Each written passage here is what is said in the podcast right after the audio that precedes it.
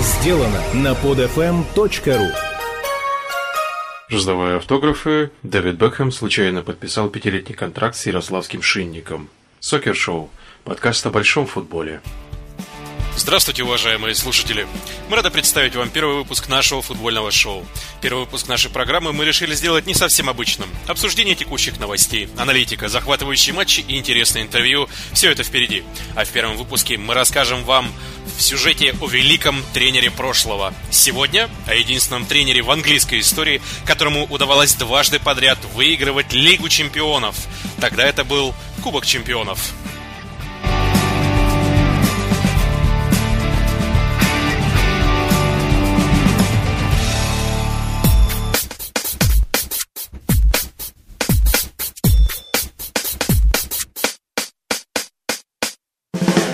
А герой нашей сегодняшней исторической рубрики Брайан Ховард Клафф.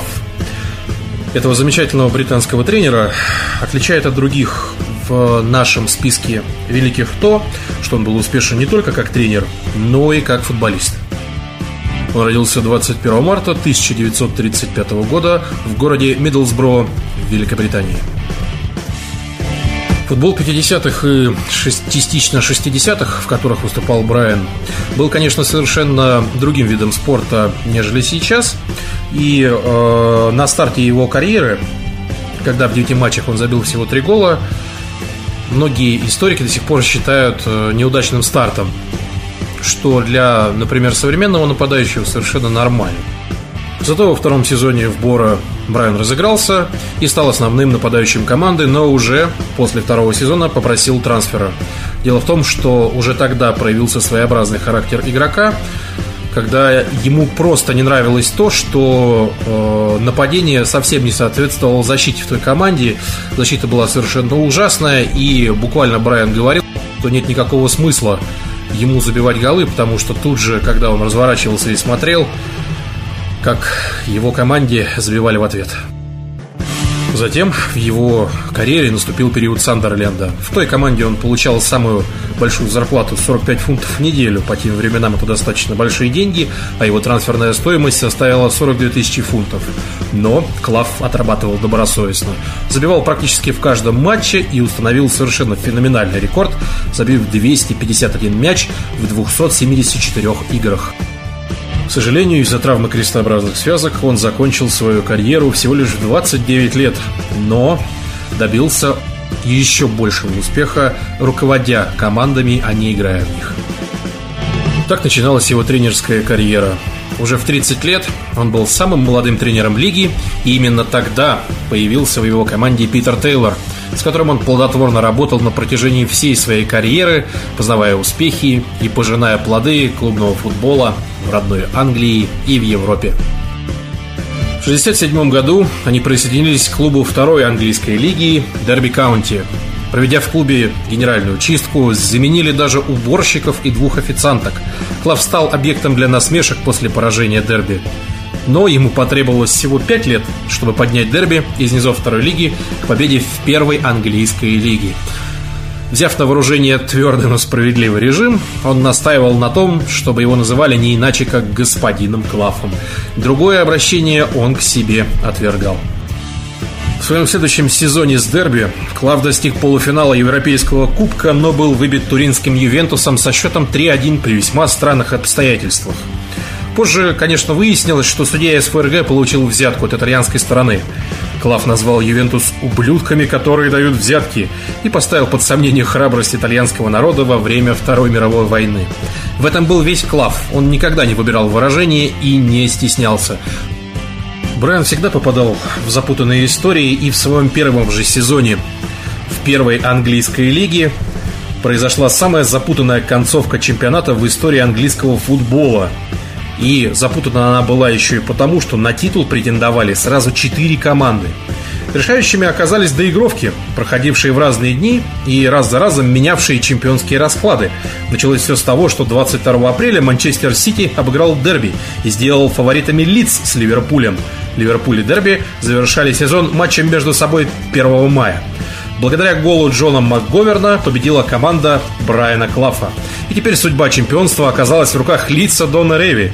Клаф отправил своих игроков в отпуск на Мальорку и сам отдыхал с семьей – в то время как игроки лица праздновали победу в Кубке Англии над Арсеналом. Отпраздновали хорошо, ибо спустя два дня проиграли последний матч чемпионата середнячку Вулверхэмптону, вручив таким образом Брайану Клафу первый чемпионский кубок. И вдвойне обидно для Ревы было то, что Клаф был его антагонистом во всем, что касалось футбола. Он был очень остр на язык, но иногда изрекал буквально гениальные вещи. «Не присылайте мне цветов, когда я умру. Лучше дарите их сейчас. Хотя от бутылочки бренди я бы тоже не отказался. Но успехи в Еврокубках к Брайану придут позже. Уже в 1974 году он вынужден будет покинуть дерби из-за того, что совершенно разругается с президентом клуба. После ухода из дерби Клав принял клуб третьей лиги Брайтон энд Хоув Альбион. Здесь Брайан не проявил особого рвения. Команда под его руководством выиграла всего лишь 12 из 32 игр и закончила сезон на 19 месте. Когда Клафу поступило предложение из Лидса, тот долго не раздумывал. Дело в том, что в 1974 году Дон Реви ушел с поста главного тренера Лидс Юнайтед после 13 лет работы, чтобы принять сборную Англии. Руководство клуба долго не могло решить, кто же сменит легенду Лидса. И назначение Клафа главным тренером Павлинов стало шоком для всех. Дело в том, что ранее Брайан постоянно критиковал Лидс, называя игроков симулянтами и шарлатанами а игру команды гнилой и ограниченной. За это игроки лица его ненавидели. Питер Тейлор отказался идти вслед за Клафом, многие называют это одной из главных причин будущего провала. Клаф руководил лицом всего 44 дня. Он не смог найти взаимопонимания ни с игроками, ни с тренерами, работавшими до этого с Реви. Из семи матчей под руководством Клафа Лиц выиграл лишь один, трижды проиграл и трижды сыграл в ничью. Руководство клуба приняло решение, что Брайан не способен справиться с командой и уволило его. Представляете, когда э, Клав э, вот такой фразой встретил своих игроков? Я заинтересован в том, чтобы вы выбросили все выигранные ранее медали в мусорное ведро, потому что вы сделали это нечестным. Он сказал это своим подопечным в первый же день. Клав продолжал критиковать стиль игры лица бывшего тренера Дона Реви и совершенно закономерно был уволен. После исключения Брайаном из команды многих звездных игроков, в особенности Джонни Джайлса, Нормана Хантера и Билли Бремнера. В этом же году Брайан Клав шокирует общественность еще одной выходкой. Возглавляет заштатный клуб второго дивизиона Ноттингем Форест. Ему удается спасти лесников от вылета. Два года клуб стабильно занимает места в середине турнирной таблицы, но 16 июля 1976 года Питер Тейлор покидает Брайтон и вновь становится помощником Клаффа. И уже в следующем же сезоне команда выходит в первый дивизион. Более того, Ноттингем Форест преподнес одну из самых громких сенсаций. В дебютном для себя сезоне команда выиграла чемпионат Англии.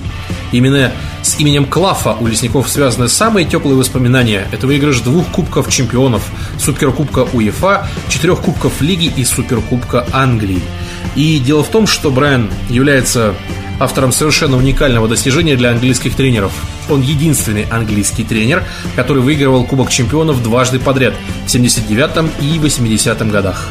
С Ноттингем Форест Брайан пробыл до 1 мая 1993 года. В тот день Ноттингем проигрывал дома 0-2 конкуренту в борьбе за выживание Шеффилд Юнайтед. Когда судьба матча стала ясна, и когда судьба Клафа стала ясна, фаны клинков затянули «Брайан Клаф! Брайан Клаф! Брайан Клаф!» К пению подключился весь стадион. Футбол прощался с одним из ярких своих представителей. Глаза Клафа стали мокрыми от влаги. Это не слезы печали, это слезы позора. Позора, который мне уже не смыть никогда. Но история закольцевалась. Сегодня у Брайана остался младший сын Найджел, который, как когда-то отец, сейчас тренирует Дерби Каунти.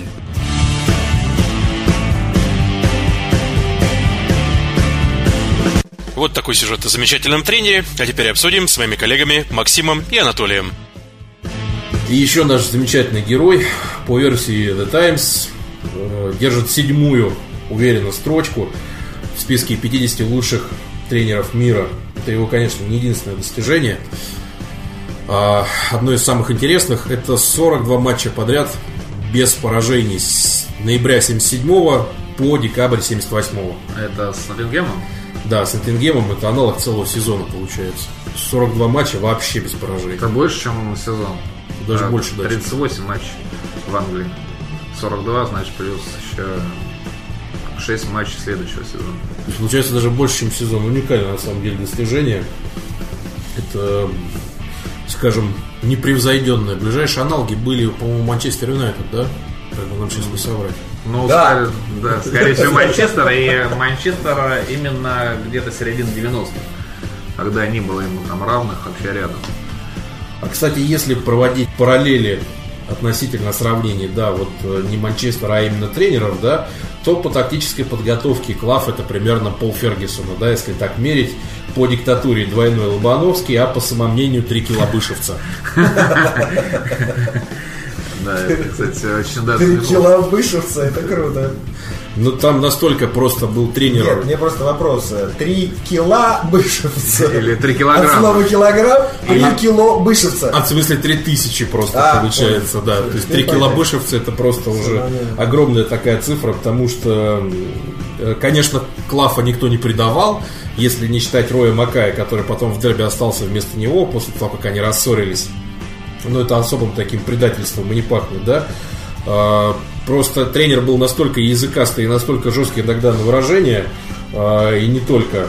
Та же, например, игра знаменитая против Кристал Пэлас, где играл тогда еще молодой Рой Кин. Там была ситуация совершенно понятная. Отдал пас своему вратарю назад. Привело к пропущенному голу. Кинул его э, ошибку, Клав объяснял довольно оригинально. Просто вырубил его, как только он вошел в раздевалку. Кин приходит в сознание, и Клав говорит буквально следующее. Мальчик, ты слышишь меня? Ну так вот, никогда, слышишь, никогда, салага, никогда не отдавай так мяч назад своему вратарю. Как потом Кин признавался, он урок запомнил на всю жизнь. Ну, Вот мне после этого он все эти знания передавал молодому поколению Манчестер Юнайтед с Колдом, Бекхэмом. Как он потом признавался, никогда, слышите, никогда, никогда я больше не отдавал так мяч вратарю. И не отдам ни за что, потому что, чтобы еще раз меня вырубили. Э, Кстати, есть один э, очень замечательный факт, что э, Брайан Клафф удостоился фильма, художественного фильма. Причем фильма совершенно потрясающего, э, под, скажем так, патронажем Sony BMG этот фильм выходил. И в 2009-м, а, уже после смерти Брайана, вышел просто совершенно чумовой фильм. В шоу-нотах обязательно выложим ссылку на MDB, чтобы можно было с фильмом ознакомиться, так посмотреть. Майкл Шин сыграл главную роль. Брайана сыграл совершенно феноменально, передав даже знаменитый британский акцент. И в фильме, вот что самое мне интересно показалось, присутствует вот эта именно атмосфера Великобритании, вот там 70-х. да, Великобритании 70-х просто потрясающая атмосфера. То есть аутентично сделали, например, те же самые раздевалки и э, очень тонко передали нек- некоторые смысловые моменты. Доподлинно известно, что Брайану тогда приходилось самолично драить, например, раздевалки. То есть Удивительный факт. немыслимо просто. Я представляю, например, кого-нибудь из наших тренеров, драющего раздевалку. Я даже не знаю, боюсь назвать какой-нибудь наш стадион, где могут какая-нибудь наша известная личность тренерская вот будет драить раздевалки. Газель в Лужниках. Мне стоит глазами. Это просто чу- чумово Блестящие раздевалки Лужников. И вот как раз перед э, игрой с лицом вот показан там момент в фильме просто совершенно замечательный, как он драил все раздевалки, как он это все любовно расставлял, как вот, вот это поле замечательное, поле имени Самары было, с самарских крыльев, вот в тот момент именно у команды, Вы в имеете в виду. Огород Огородыч? Да, Огород Огородыч, вот такой Огород Огородыч. И вот этот британский акцент совершенно потрясающий, где А это У действительно, да, то есть вот это У везде. То есть вообще мы вам рекомендуем смотреть именно в оригинале. Так как фильм-то называется? Поразительно. Фильм называется «Чертов Юнайтед», «Damn United». Или Проклятый Юнайтед? Да, или «Проклятый Юнайтед». Э, Ну, слава богу, что там Все будут искать Манчестер Юнайтед, мне кажется. Да, да, да. А между прочим, э, если брать бэкграунд тех времен, вот именно суть сама, да, противостояния главного, всегда ведь у хорошего героя положительного, даже если он не совсем положительный герой, должен быть главный враг. Так вот, главный враг это Лидс Юнайтед. По тем временам Лидс Юнайтед это действительно клуб большой четверки. До того момента, как он совершенно скатился, э, и пока еще не забыл, Ноттингем Форест является вот уникальным клубом еще и тем, что это единственный клуб, который после победы в Кубке Чемпионов, там, в Лиге Чемпионов скатился в третью дивизион. Единственный клуб в истории. То есть больше так никто не скатывался. После победы именно. Вообще такого Да. клуба нет. До третьей лиги. До третьей лиги... То есть до третьей английской лиги никто не скатывался. Так вот там главный герой. Ну, Ювентус до второй скатился там. Да, да, да, однажды, однажды. по другим вопросам скатился. однажды было дело, да? А тут как получается, эм, главный враг Лиц Юнайтед, причем клуб очень сильный, и главный враг это именно тот самый Дон Рейви, да, вот антагонист относительно вот э, взглядов на футбол, там, каких-то жизненных и так далее, потому что Дон Рейви всегда очень корректно отвечал на пресс-конференциях и прочее. Да, Брайан Клафф, он приходил и говорил, что думает. Джентльмен и простой сельский парень. Да, да, вот такой британский джентльмен и вот такой парень. И, кстати, об очках, ну вот поговорили еще про достижения. А э, вообще Брайан Клафф был, по сути, последним большим тренером, который принимал решения самостоятельно. То есть не советуясь с президентом, а просто приходил и говорил, так, короче, я тут профессионал, а вы тут что вообще делаете? Ну давайте деньги, давай, дядя Сэм, давай, отслюнявливай чеки свои. Как раз относительно потрясающая просто фраза в фильме на этот момент есть, но спойлерить не будем, обязательно посмотрите. И вот в 18 лет возглавлял Ноттингем Форест. И в 93 году, когда он уже заканчивал тренировать, команда вылетела во вторую уже во второй английский дивизион, тогда уже в чемпионшип. Соответственно, жизнь закончилась достаточно плачевно у Брайана, но мы его все помним именно по Ноттингему. Прослушать другие выпуски программы вы можете на сайте podfm.ru